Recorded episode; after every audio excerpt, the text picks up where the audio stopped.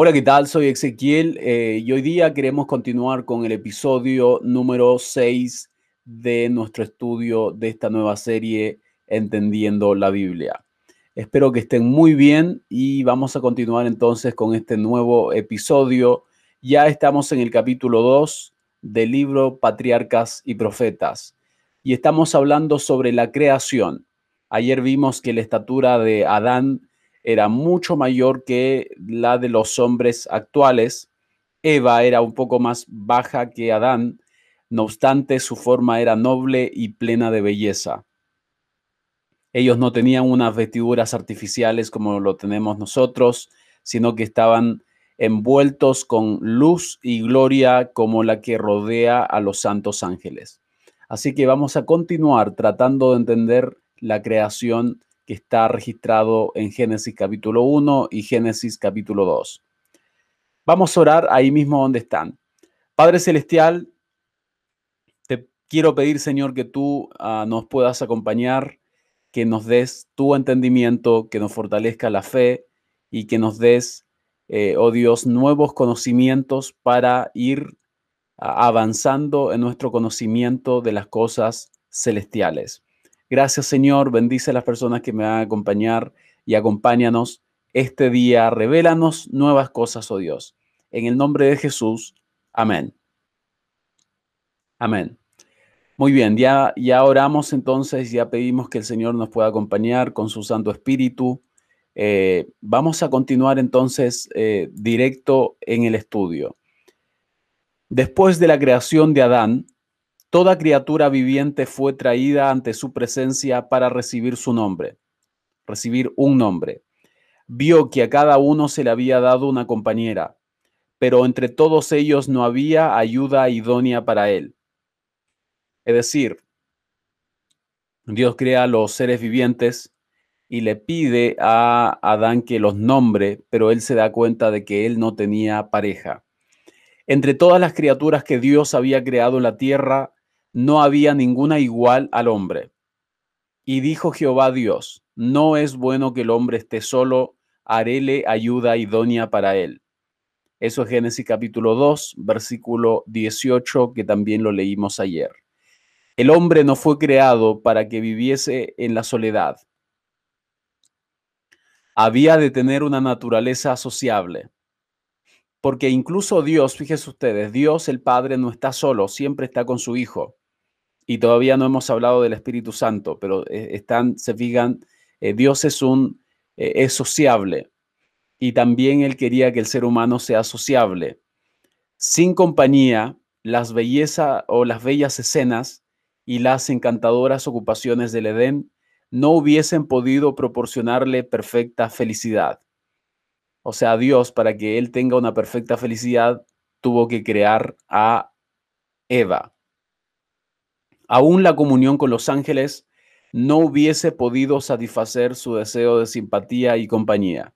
O sea, los ángeles se comunicaban con los seres humanos, eh, particularmente con Adán, pero no hubiese satisfecho, no, no se hubiese sentido eh, completo, digamos, porque él necesitaba a alguien de su misma naturaleza.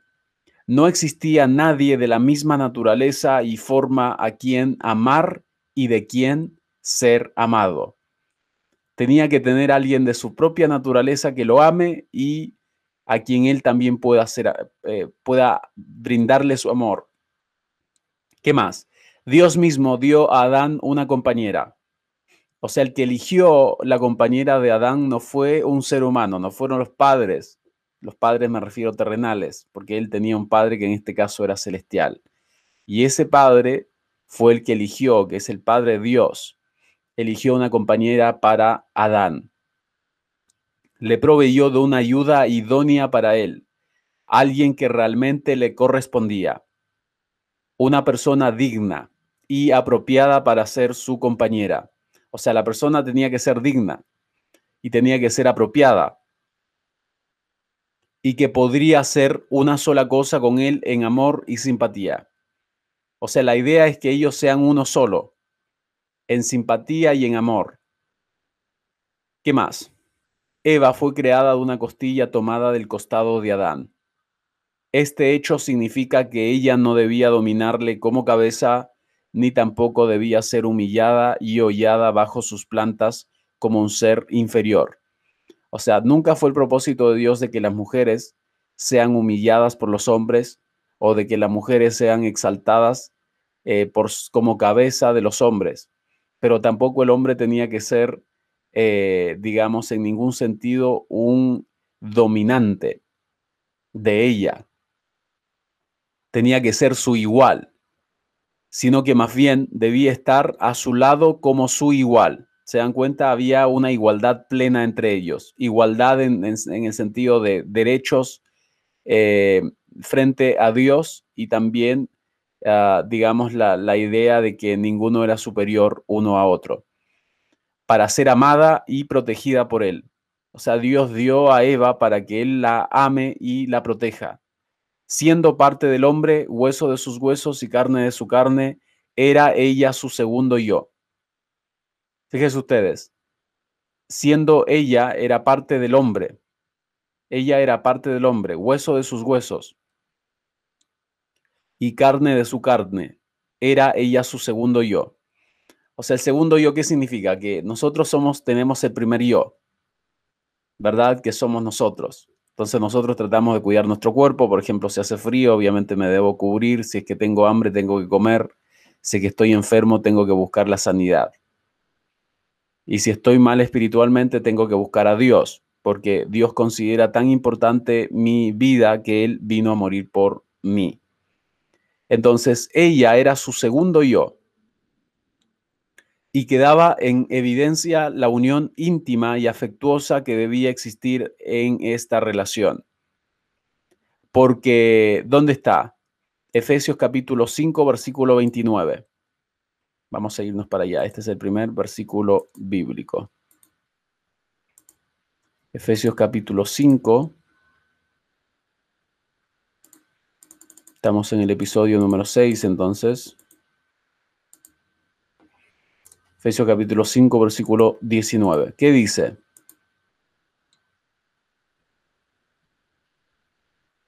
Dice lo siguiente, a ver, porque nadie aborreció, aborreció jamás a su propia carne Nadie se aborrece a sí mismo, sino que la sustenta y la cuida, como también Cristo a la iglesia. O sea, Cristo cuida a su iglesia. Y también el hombre tenía que cuidar a su mujer. ¿Se dan cuenta? Y nadie aborreció jamás su propia carne, sino que la sustenta y la cuida. O sea que así como uno cuida su cuerpo, tenía que cuidar a su esposa. Eh, y, por eso viene el dicho que estaba ahí en Génesis, en Génesis capítulo 2, versículo 24, decía que, por tanto, dejará el hombre a su padre y a su madre y allegaráse a, a su mujer, y serán una sola carne. Porque lo que tenía que haber era una afectuosa relación. Tenía que haber una unión íntima entre ellos, tan íntima como el padre y el hijo esa cercanía en términos de, eh, digamos, poder conversar, poder ser sociable y poder tener una vida feliz. Entonces Cristo también, Cristo también eh, fue, es el que sustenta, de hecho, a la iglesia en la tierra, porque hay una unidad entre Cristo y su iglesia. Y nadie aborreció jamás a su carne, porque ella era el segundo yo de Adán.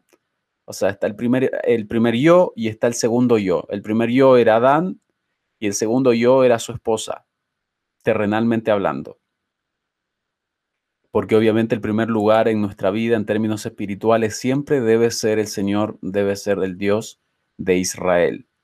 Israel es un término que hace alusión al pueblo de Dios, no de forma física, sino de forma eh, simbólica, diciendo que todo el que ya no hay griegos ni judíos en la iglesia de Dios. Nadie es superior, sino que todos somos uno, somos iguales, independiente de tu país, donde vivas, y, no importa que, eh, digamos, no tengas eh, raíces hebreas. Se fijan, hay hebreos que, o judíos que no son parte del pueblo de Dios, porque ellos desecharon a Cristo Jesús. Pero hay otros que han aceptado a Cristo Jesús y esos forman parte del Israel espiritual. De eso somos parte nosotros. Somos hijos de la promesa, no según la carne, sino según la promesa. Entonces Dios celebró la primera boda. Miren, esta es la primera boda. De manera que la institución del matrimonio tiene como su autor al creador del universo. Fíjense ustedes que hoy en día se lucha por eh, la idea de otro tipo de matrimonio, un matrimonio diferente al que Dios estableció. Entonces, nosotros vemos que la institución del matrimonio tiene como su autor al creador del universo. O sea, la razón por la que alguien se casa es precisamente porque Dios lo instituyó. El matrimonio es una institución que es divina y es para personas que creen en Dios y personas que aman a Dios y sobre todo que obedecen al Señor. Para ellos es el matrimonio y lo obedecen como corresponde. Ese término matrimonio es un término netamente divino y Dios lo creó y Él fue el que celebró la primera boda en la tierra. Y fíjense lo que dice Hebreos capítulo 13, versículo 4. Este es un buen versículo.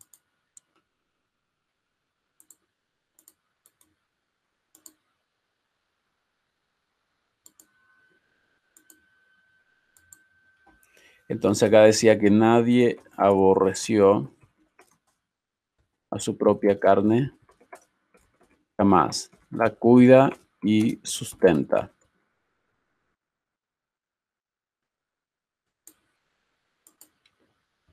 Hebreos capítulo 13, versículo 4. Dice lo siguiente, honroso sea en todos el matrimonio.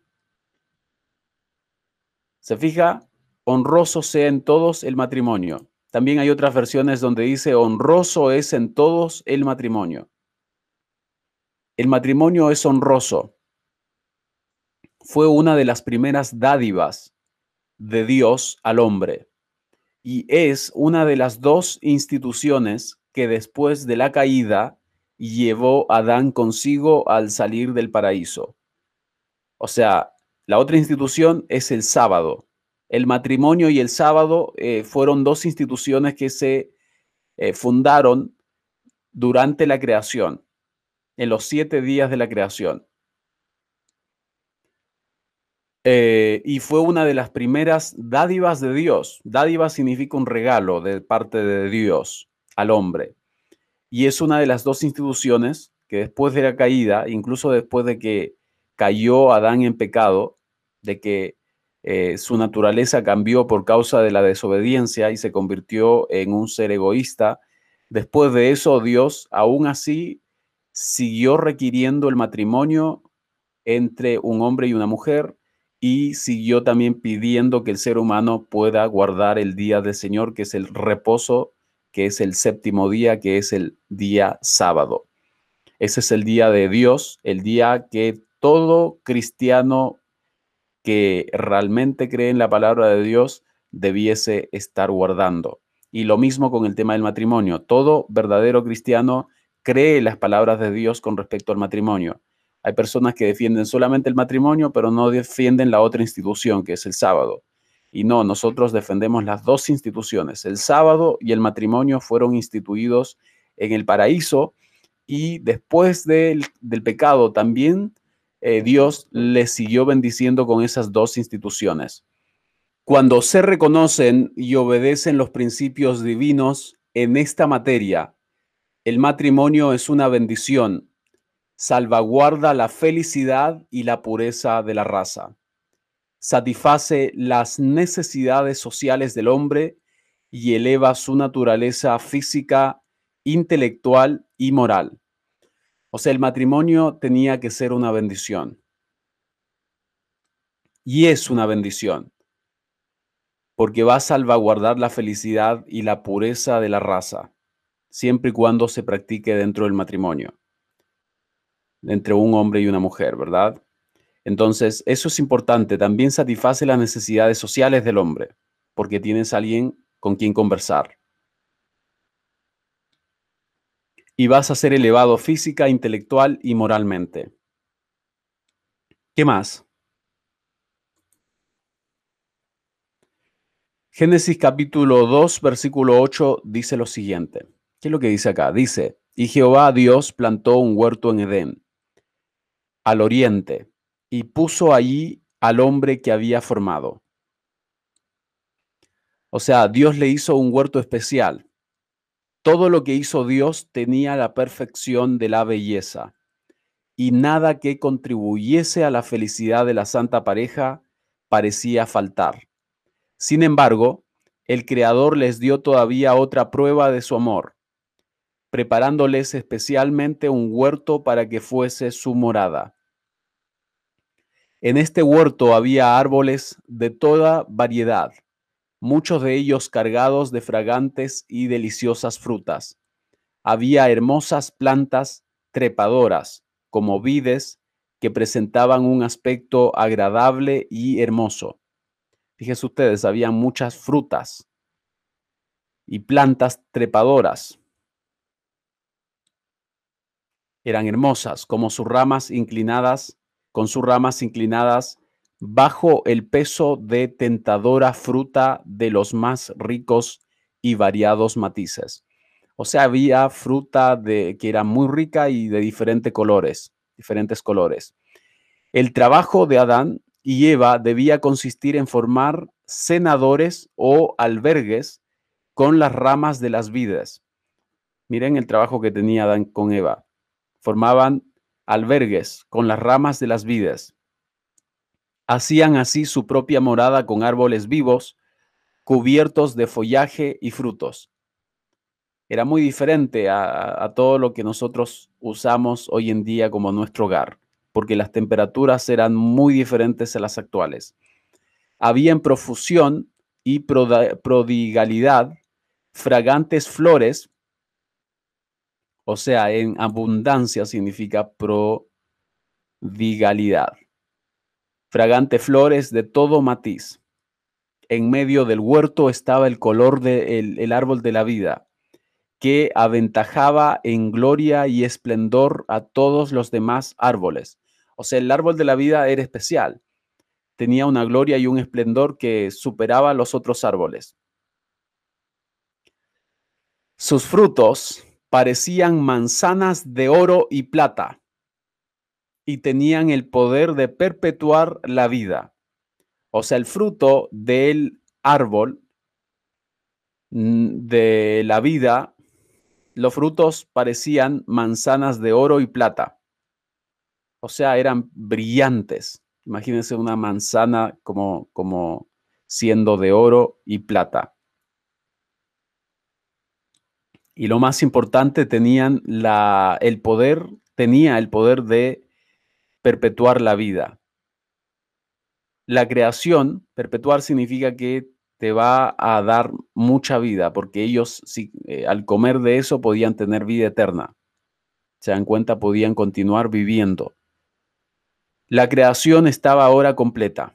Dios creó la, tierra y fueron acabados los cielos y la tierra y todo su ornamento. Muy bien, y Dios vio que todo lo que había hecho, y aquí que era bueno en gran manera. Eso dice Génesis capítulo 2, versículo 1 y Génesis 1, 31. Todo lo que había hecho el Señor era bueno en gran manera. El Edén florecía en la tierra. Adán y Eva tenían libre acceso al árbol de la vida. Ninguna mácula de pecado o sombra de muerte desfiguraba la hermosa creación. O sea, el Edén florecía en la tierra. Ellos podían tener acceso libre al árbol de, la vida con, eh, que les iba a permitir tener una vida que se mide con la vida de Dios una vida que tiene que ver con la eternidad. Ninguna mácula de pecado o sombra de muerte desfiguraba la hermosa creación. Por ejemplo, ahí no se podían comer animales. Algo les mencioné ayer. el, el, creador le dio una dieta especial al ser humano, que es ser vegetariano, comer los frutos que Dios ha creado. Las estrellas todas del alba alababan, y se regocijaban todos los hijos de Dios. Fíjense ustedes, las estrellas, este versículo lo había mencionado antes y justo aparecía acá.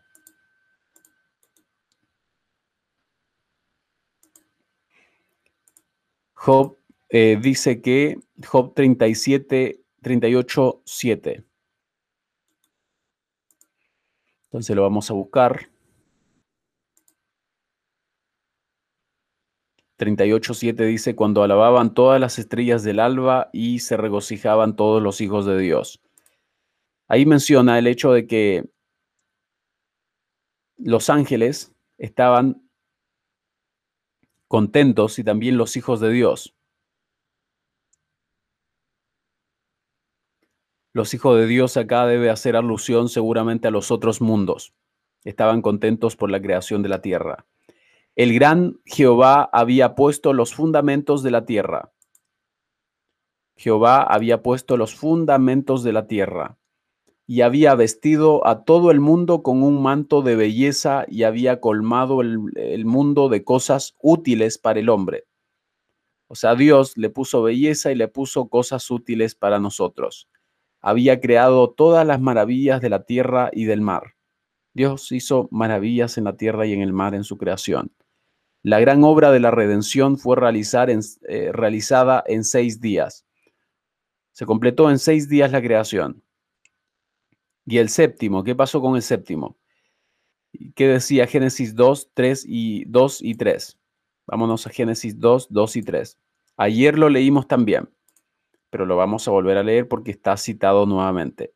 Génesis capítulo 2, versículos 2 y 3.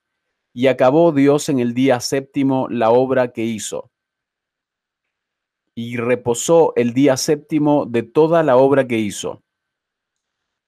Y bendijo Dios el día séptimo y lo santificó, porque en él reposó toda de toda la obra que había hecho en la creación.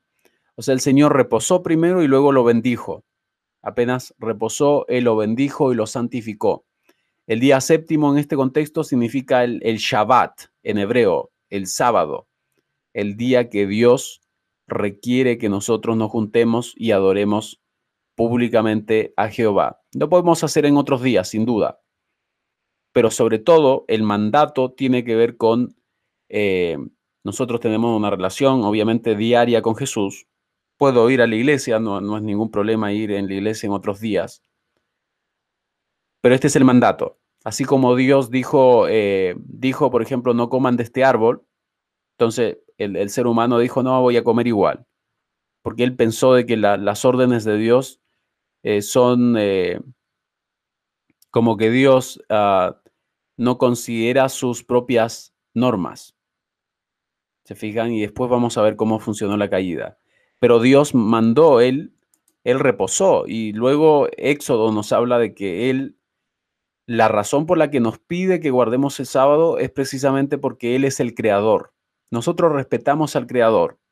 Entonces todos los que respetan al creador van a poder y están capacitados por Dios, Dios les da permiso para que ellos satisfagan, o sea, más que satisfagan, que ellos reposen en el día del Señor, que ellos permitan, si es que ustedes tienen, por ejemplo, empleados, tienen que dejarlos que sus empleados descansen.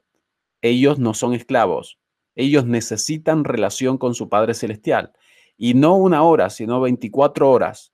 El sábado es un día especial. Es un día donde 24 horas pasamos desde la puesta del sol del día viernes hasta la puesta del sol del día sábado. Parte los días en la Biblia parten de esa forma. No parten como a las 12 de la noche como tradicionalmente eh, pensamos, bíblicamente hablando. Entonces, esos, esas 24 horas son netamente para el Señor, son para reposar, obviamente, del trabajo de, la semana y también para que eh, podamos eh, estar en comunión plena con el Señor, estudiando su palabra, compartiendo el Evangelio, visitando, si es que se puede visitar a los enfermos. En este tiempo es un poco más complicado con el tema del coronavirus, pero si eh, Dios permite, una vez que pase esto, supongamos que tú ya no estás en el tiempo del coronavirus y estás escuchando este audio, este mensaje años después, Eso significa que eh, el sábado es un día de bendición. Jesús eh, curaba a los enfermos, visitaba a los enfermos, porque el sábado no es para quedarse durmiendo en la casa, sin duda. Tenemos que hacer obra y mientras mejor podamos, eh, digamos, acercarnos a Jesús, Él nos va a enseñar cómo trabajar por las almas. Dios miró con satisfacción la obra de sus manos. Todo era perfecto, digno de su divino autor. Todo era perfecto. Y él, él descansó, no como quien estuviera fatigado, sino satisfecho con los frutos de su sabiduría y bondad y con las manifestaciones de su gloria. O sea, el manifestar la gloria de Dios significa, el, en este contexto, Él manifestó su gloria en el hecho de que manifestó su poder creador, su bondad y su amor, creando a más seres para que también ellos puedan ser felices. Igual que el, el resto de criaturas, tanto los ángeles como los otros mundos. Dios fue misericordioso. Dios fue, fue muy misericordioso. A pesar de que él sabía de que el ser humano se iba a revelar, Dios, como ya lo tuvo en mente y lo amó mucho antes siquiera de que naciésemos, él nos quiso dar la oportunidad. ¿Se fijan? Ah, e incluso puso el segundo plan, que fue venir a salvarnos de nuestros pecados a través de la muerte expiatoria de Cristo Jesús. ¿Qué más? Él entonces no es que estaba cansado el Señor. Muchos se confunden con esta parte de acá. Cristo no, o Dios, no, no reposaron porque, eh, porque estaban cansados de trabajar. Ellos nos quisieron dejar un ejemplo para que nosotros lo sigamos. Lo mismo que cuando Jesús se, se bautizó, por ejemplo, Jesús no se bautizó porque él era un pecador, sino que Jesús se, se bautizó porque quería dejarnos un ejemplo de cómo se tienen que hacer las cosas. ¿Se dan cuenta? Entonces, eh, siempre es así. Muchas cosas Cristo eh, lo hacía, por ejemplo, en sábado él sanaba, precisamente porque él quería darle a entender al, al pueblo de Dios, en ese tiempo, que aún era pueblo de Dios, Dios le quería mostrar cómo se guarda el sábado desde el punto de vista del cielo, no desde el punto de vista farisaico ni de los hombres, porque eh, ciertamente muchas personas interpretan mal las escrituras y lo llevan a extremos que claramente la palabra de Dios no lo ha mostrado. Entonces, Dios no se cansó, pero Él quiso eh, reposar para dejarnos un ejemplo. Después de descansar el séptimo día, entonces Dios lo santificó. O sea que Él terminó de descansar el séptimo día, el día sábado. Después de que Él descansó, Dios lo santificó. Dios no lo santificó y después reposó. Dios primero reposó en el día sábado y luego lo santificó. Si quieren, vuelvan a leer Génesis capítulo 2. Ahí menciona que en el 2 dice que 2.2, que él acabó y reposó en el día séptimo. Y ahora después de que reposó, dice que él bendijo el séptimo día y lo santificó. ¿Por qué lo santificó? Porque en él reposó, o sea, el reposó es el pasado, por lo tanto el reposó ya sucedió. Es decir, en un tiempo posterior al, día de reposo, Dios lo bendijo y lo santificó. ¿Se dan cuenta? Porque Él reposó. Entonces es como que Dios reposó y después lo santificó. Lo santificó significa lo Él escogió y apartó como día de descanso para el hombre, porque santificar significa apartar algo para un fin especial con un objetivo especial en mente. Eso es santificar, tomar algo y apartarlo para cosas sagradas, para Dios, para cosas espirituales. Santificar. Lo apartó como el día de descanso para el hombre. O sea, el que decidió el tema del sábado no fueron los adventistas del séptimo día, ni fueron los judíos, porque los judíos ni siquiera existían, los adventistas mucho menos. ¿Se dan cuenta? Porque el sábado fue creado por Dios mismo. Ningún ser humano ha tenido que ver con la creación de los días de la semana. Le han puesto nombre, ha cambiado de, digamos, le pusieron lunes, martes en honor, qué sé yo, a los planetas o en honor a los dioses paganos, pero Dios puso en el principio, se llamaban días. Primer día, segundo día, tercer día, hasta el séptimo día. Y el séptimo día es el Shabbat. Shabbat en hebreo, que significa el sábado. Entonces, es decir, lo escogió y apartó como día de descanso para el hombre. Siguiendo el ejemplo del Creador, el hombre había de reposar durante este sagrado día, para que mientras contemplara los cielos y la tierra, pudiese reflexionar sobre la grandiosa obra de la creación de Dios. Entonces, lo que teníamos que hacer nosotros en este día es reflexionar. ¿En qué tenemos que reflexionar? tenemos que seguir primero el ejemplo del Creador. Si el Creador reposó el sábado, entonces eh, los cristianos tenemos que reposar en el día del Señor, no en el día que a usted le parece conveniente. No, porque Eva también le pareció conveniente comer del árbol, ahí lo vamos a ver, pero Dios no le había permitido y, ellos tuvieron las consecuencias por su transgresión. Entonces, siguiendo el ejemplo del Creador, el hombre había de reposar durante este sagrado día para que mientras contemplara los cielos y la tierra pudiese reflexionar sobre la grandiosa obra de la creación de Dios. Ellos tenían que reflexionar. ¿En qué reflexionar? Reflexionar en, eh, digamos, la creación de Dios. El sábado es un día de reflexión. El sábado es un día de decir, bueno, ¿cómo está mi vida espiritual? Y si está mal, entonces vamos a estar en contacto con Cristo para que Él nos ayude a arrepentirnos de nuestros pecados y nuestras maldades. Y también lo podemos hacer durante la semana, sin duda. Uno no puede esperar hasta el sábado. El día en que el Espíritu Santo demuestre que estás equivocado, simplemente tienes que venir al, Padre, postrarte a, sus pies en privado, en tu casa, de rodillas, delante de tu Padre Celestial, y muéstrale realmente, eh, más que muéstrale, dile que Él te pueda transformar. ¿Se fijan? Y el sábado eh, es un día de estudio de su palabra, es un día de poder compartir la palabra con otras personas, es un día de estar en comunión plena con el Padre Celestial a través de la oración también. Eh, y, obviamente el asistir a la iglesia va de acuerdo al plan divino y el hecho de visitar enfermos va de acuerdo al plan divino y nadie está violando el sábado por visitar enfermos o porque eh, trate de ayudarlo para su sanación como lo hacía Cristo Jesús. Para que mientras contemplara los cielos y la tierra pudiese reflexionar sobre la grandiosa obra de la creación de Dios, y para que mientras mirara las evidencias de la sabiduría y bondad de Dios, su corazón se llenase de amor y reverencia hacia su Creador. O sea, uno, él tenía que reflexionar sobre la creación de Dios. Nosotros tenemos que reflexionar. Muchas personas también, eh, por ejemplo, van a la naturaleza a reflexionar están pensando, están estudiando la palabra, están en oración, viendo la creación de Dios. Y también eso eh, nos da evidencias de su sabiduría y bondad. Y nuestro corazón se llena de amor y reverencia hacia nuestro Creador cuando nosotros vemos sus obras maravillosas y benditas.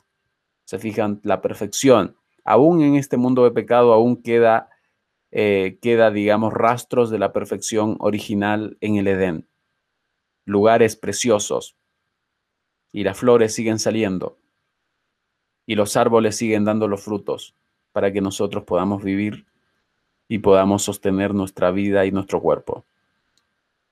Al bendecir el séptimo día en el Edén, Dios estableció un recordativo de su obra creadora. O sea, un recordativo, ¿qué significa? Por ejemplo, cuando usted va a visitar, eh, eh, digamos, Estados Unidos o Francia y hay un lugar específico que son muy conocidos, si me voy a, a, a, Disneyland, por ejemplo, o Disney, le dice la gente, si es que van a ese lugar, muchas mamás se toman la foto, ¿verdad? Ese es un recordativo. La foto es un recordativo de que ellos estuvieron allá entonces Dios puso una, eh, algo eh, importante, un recordativo, ese pequeño regalo que tú te traes de recuerdo cuando tú viajas a algún lugar, ese recordativo también existe, que es el día del Señor, que es el día sábado. O sea, el sábado nos recuerda de que Dios es el creador, de que nosotros no venimos de la evolución, nosotros no somos evolucionistas, nosotros somos creacionistas, nosotros creemos en que Dios creó el universo y que creó también la tierra. Nosotros no somos de los que no creen en la creación de Dios. Nosotros somos de los que creemos. Y si creemos de que Dios creó, también creemos de que Dios creó el sábado. Y si creemos de que Dios creó el séptimo día, que es el día sábado, también creemos de que Él reposó en el séptimo día de forma literal. Y si creemos de que Él reposó de forma literal, nosotros tenemos que seguir el ejemplo de Dios, no en base a nuestros propios argumentos, sino en base a la palabra de Dios. Porque eh, la Biblia claramente muestra, después vamos a ir estudiando cada vez más, ¿ok? Este tema del sábado, pero Éxodo capítulo 8, por ejemplo, menciona de que, vámonos para allá, Éxodo capítulo 20, perdón, Éxodo 20, dice lo siguiente, hablando de uno de los mandamientos de Dios. Dice, acuérdate del día de reposo. Y acá le ponen una A. Así que uno le da clic ahí, le ponen en un comentario en la parte de abajo de la Biblia. Dice, aquí equivale a sábado. Bueno, se equivale a sábado. No sé por qué los traductores no le pusieron sábado. Será porque ellos guardan otro, otro día de reposo, lo más probable pero tuvieron que haber sido más claros, ¿verdad? Si dice sábado, deberían haberle puesto sábado, pero ellos lo traducen, acuérdate del día de reposo, porque reposo significa Shabbat, que es una palabra en hebreo, que de ahí viene la palabra reposo, que es el día de reposo, es el día sábado. ¿Se fijan? Hasta el Shabbat se parece a la palabra sábado. Entonces acuérdate del día de reposo para santificarlo. Seis días trabajarás y harás toda tu obra, mas el séptimo día es reposo para Jehová tu Dios no hagas en él, quizá no se está viendo tan claro, voy a tratar de agrandarlo. No hagas en él obra alguna, ni tú, tú, ni tu hijo, ni tu hija, ni tu siervo. ¿Se fijan? Porque a los siervos hay que hacerlo descansar. Los hijos no pueden estar estudiando todos los días, estudiando cosas del mundo y no cosas espirituales. Usted no puede pasar en su trabajo siete días a la semana sin tener el día de reposo que Jehová ha bendecido. Incluso los animales tienen derecho a no estar trabajando. Los animales de carga, sobre todo en el campo, se fijan, tienen derecho a descansar porque las bestias, los animales, no son máquinas, no son esclavos del ser humano. Ellos merecen un reposo. ¿Ok? Ni tú extranjero que está dentro de tus puertas, la gente que vive con nosotros, merecen reposar. No es que nosotros le estamos obligando a la gente a reposar, no, ellos se merecen reposar. Tanto nuestros animales como las personas, nuestros trabajadores que viven dentro de, nuestras puertas, por así decirlo, en nuestros trabajos, o sea, trabajan para nosotros, esas personas merecen descansar en el día del Señor. No porque el Papa lo diga o no porque Ezequiel lo diga, sino porque Dios, el creador de ellos, lo dice. Si usted quizás no quiere descansar, es cosa suya pero no permita de que, digamos, su orgullo lo lleve a creer de que usted es el que manda, porque eso no es así. Los seres humanos merecemos reposar, merecemos reposar, merecemos reposar. ¿Por qué merecemos reposar? No porque alguien más lo haya dicho, sino porque Dios dice no solamente que merecemos reposar, incluso nuestros animales y nuestros trabajadores y nuestros hijos también merecen reposar. No pueden pasar estudiando como animalitos, quizá solamente viven para estudiar las cosas de este mundo y no las cosas espirituales. Y usted mismo no puede estar detrás de los negocios todos los días de su vida. Tiene que separar un día a la semana que es plenamente para Dios.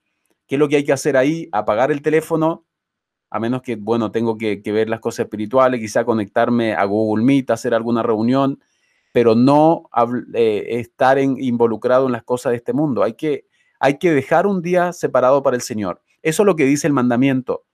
Y, hay promesas preciosas para quienes obedecen, para quienes reposan. Y este reposo, fíjense ustedes, en realidad hay gente que obliga a la gente a trabajar en el sábado. Esa gente que les obliga a ustedes a trabajar en sábado está equivocada. ¿Por qué razón está equivocada? Porque Dios le quiere hacer a usted reposar. Dios no lo está mandando para que usted salte 500 kilómetros y si no lo hace, le va a castigar. Nunca. El Señor no es así. El Señor le está dando la posibilidad de que usted repose.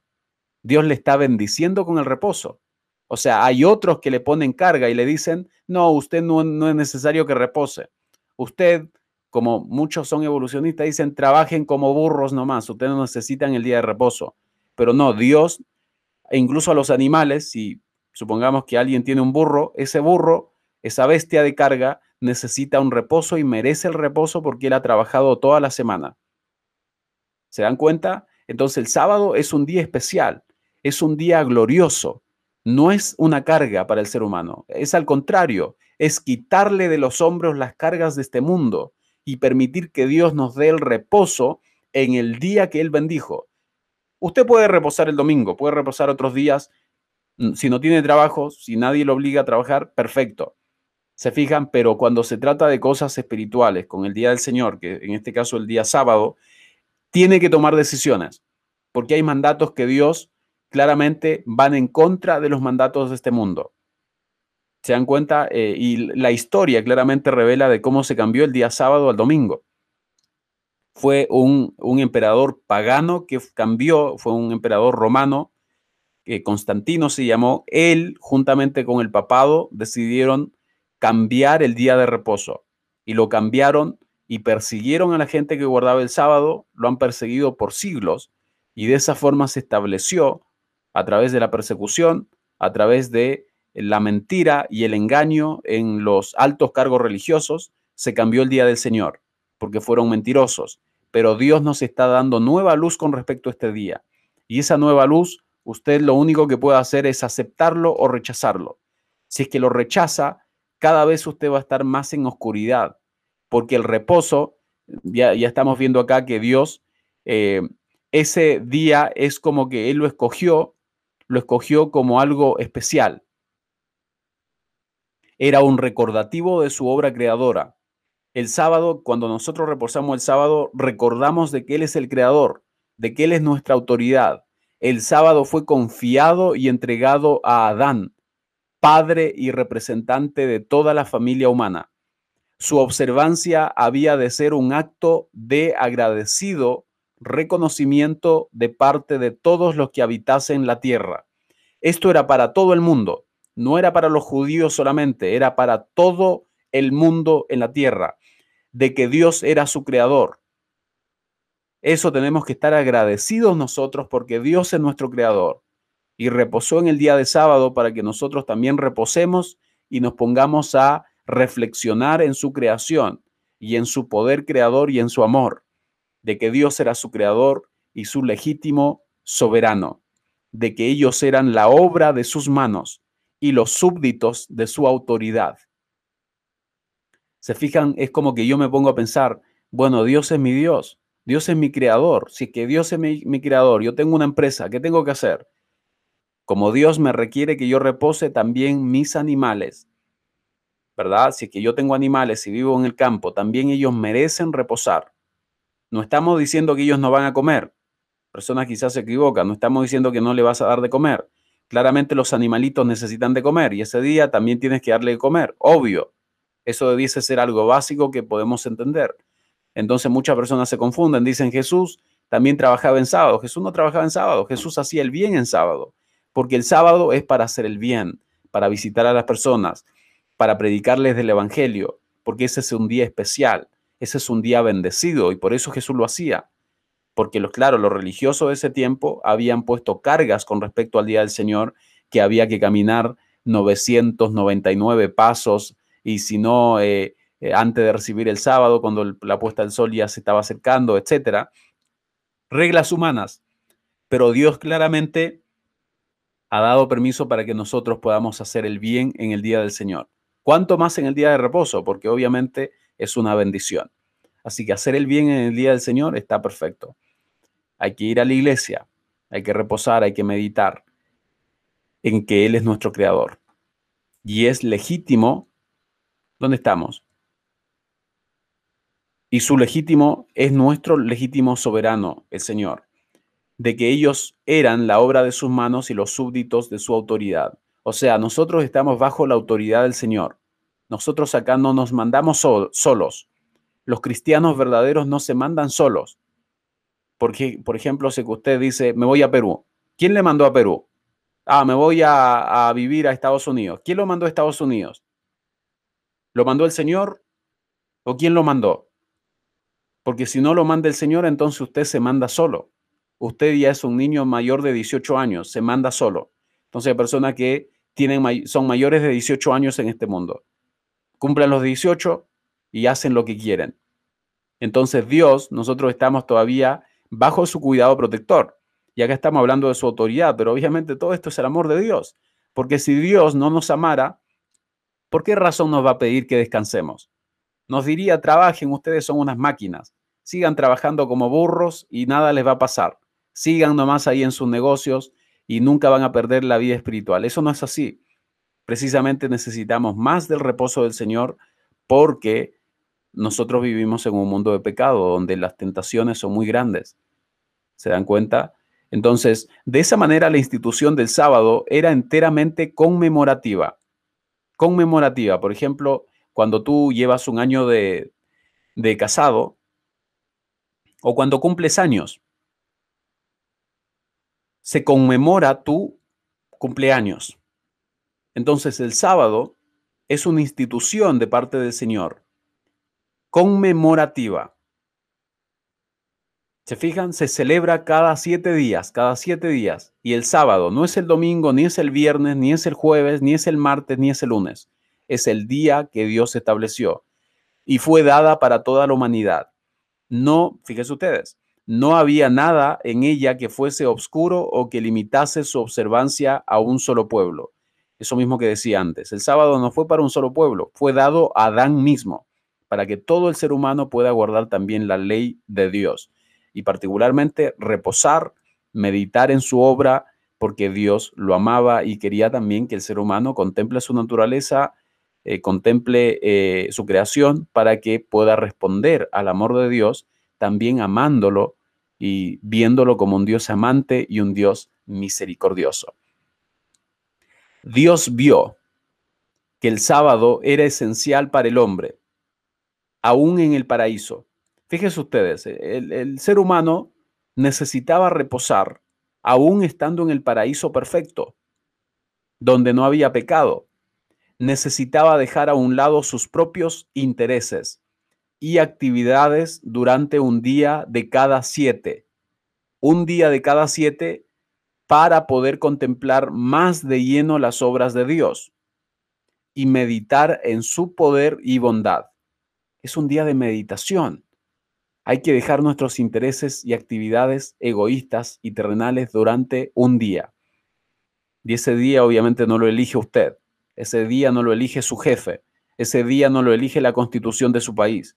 Ese día no lo puede elegir un, partido político. Ese día no lo puede elegir una iglesia en particular.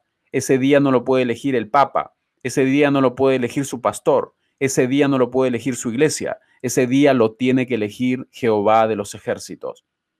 Necesitaba el hombre el sábado para que le recordase más vivamente la existencia de Dios y para que despertase su gratitud hacia Él, pues todo lo que disfrutaba y poseía procedía de la mano benéfica del Creador.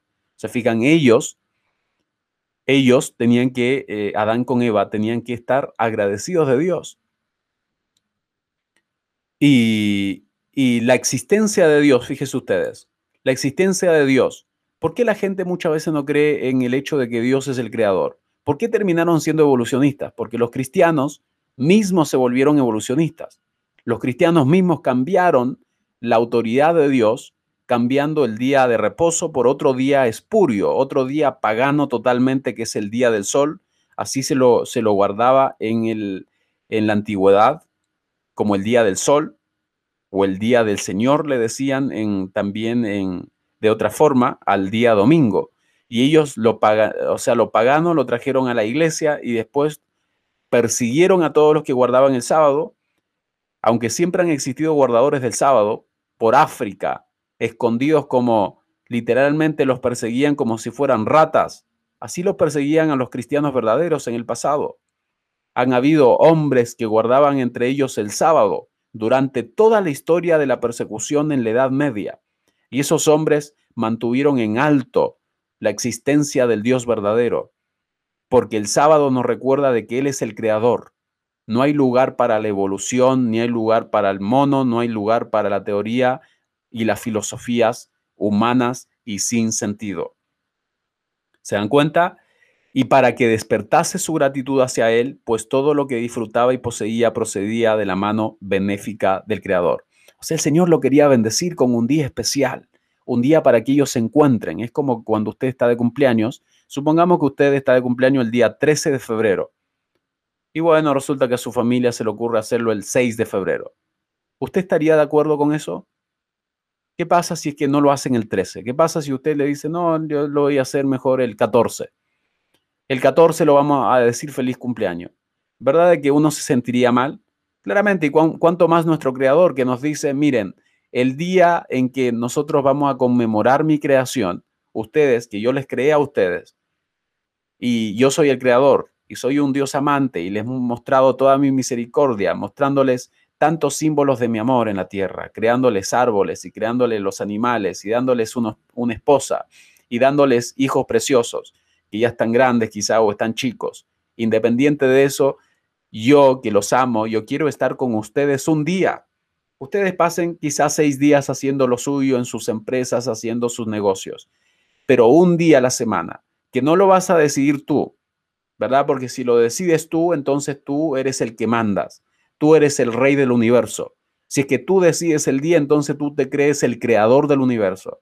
Tú te mandas solo, tú ya eres un niño de 18 años, has crecido, haces lo que quieres en tu vida. Entonces, Dios no permite eso. Dios claramente todo lo que Él hace lo hace en el amor. Él sabe mejor que todos los seres humanos qué es lo mejor para nosotros. Y Él es el que decide, no es el ser humano. Si fuera el ser humano, por ejemplo, Eva fue y comió de lo que Dios le dijo que no. Es decir, Dios decidió que no debiesen comer de ese árbol, pero el ser humano comió de ese árbol, que ahí lo vamos a ver también en el capítulo 3. Pero eso no es el propósito de Dios porque claramente eso trae consecuencias. Nosotros tenemos que siempre hacer y festejar el día que el Señor nos dijo que festejemos nuestra relación con Él, la creación particularmente, que contemplemos su creación. Dios quiere que el sábado dirija la mente de los hombres hacia la contemplación de las obras que Él creó.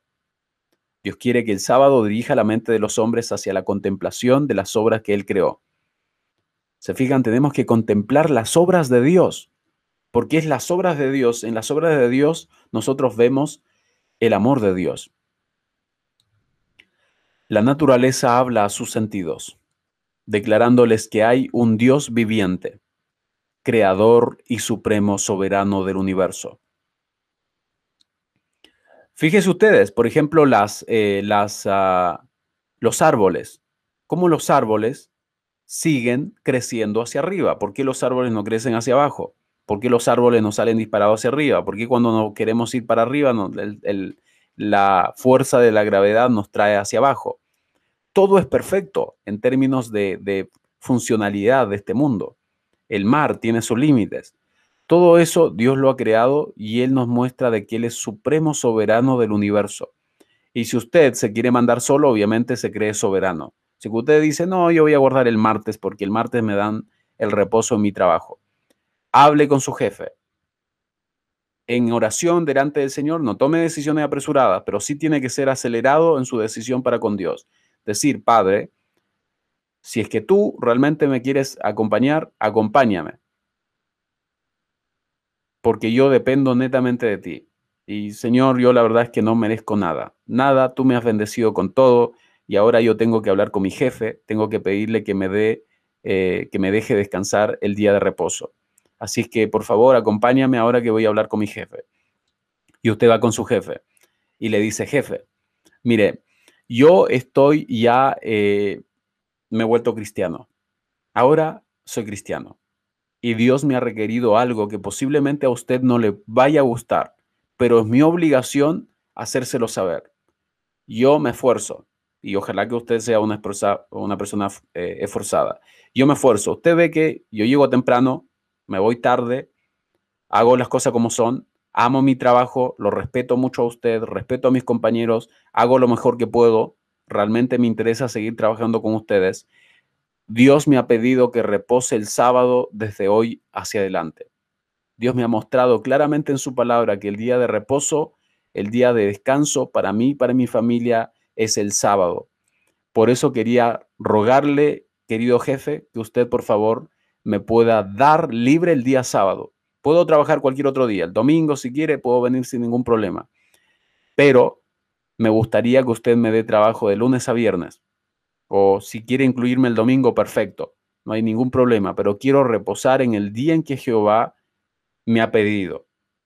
¿Qué le parece? No necesita explicar nada más. Y al final siempre pregunte por la decisión del jefe. ¿Qué le parece? Y de ahí cállese, no diga nada más y deje que el jefe, el Espíritu Santo, obre en su corazón.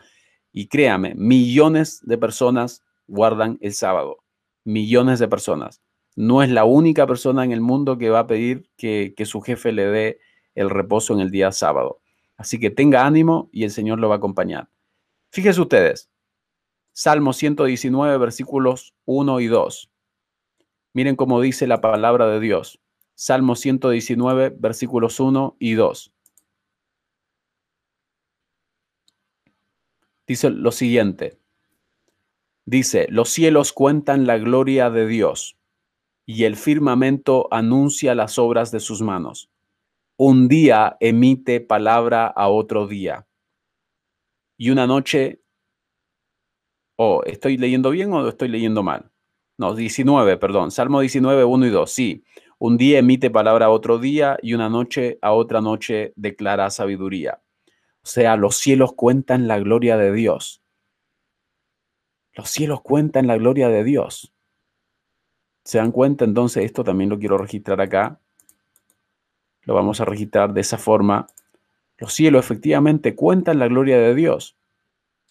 Ore por esa, esa decisión que usted tiene que tomar con respecto al día del Señor. Ore por su matrimonio. Ore porque si que esté enamorado de alguien, el Señor le diga realmente cómo es que tiene que obrar con sabiduría con esa persona. ¿Se fijan? Entonces, la belleza que cubre la tierra es una demostración del amor de Dios. Dios es un Dios amante. Eso es lo que estamos tratando de decir. Dios no crean que les estaba tratando de obligar a ustedes a guardar el día del Señor. Al contrario, Dios les quiere dar reposo, un reposo que no le, no le va a traer el masajista. El reposo lo trae Dios en el corazón, en la paz interior. Dios es el único que nos demuestra su amor. La podemos contemplar en las colinas eternas, en los corpulentos árboles, en los capullos que se abren y en las delicadas flores. Todas estas cosas nos hablan del amor de Dios. Nos hablan de Dios. El sábado, señalando siempre hacia el que lo creó todo, manda a los hombres que abran el gran libro de la naturaleza y escudriñen allí la sabiduría, el poder y el amor del Creador. El sábado señalando siempre hacia el que lo creó todo, manda a los hombres que abran el gran libro de la naturaleza y escudriñen ahí la sabiduría, el poder y el amor del Creador. Qué precioso mensaje, hermanos y amigos que me están escuchando. Qué precioso mensaje. El sábado y el matrimonio, dos instituciones hemos visto hoy día. Dos instituciones, el matrimonio entre un hombre y una mujer, bendecido por Dios. El primer matrimonio lo creó Dios, lo estableció Dios lo celebró Dios con sus con los que se casaron, que fueron Adán con Eva. Y ellos, Dios le dio el matrimonio y el sábado antes de que ellos pequen. Fíjense ustedes.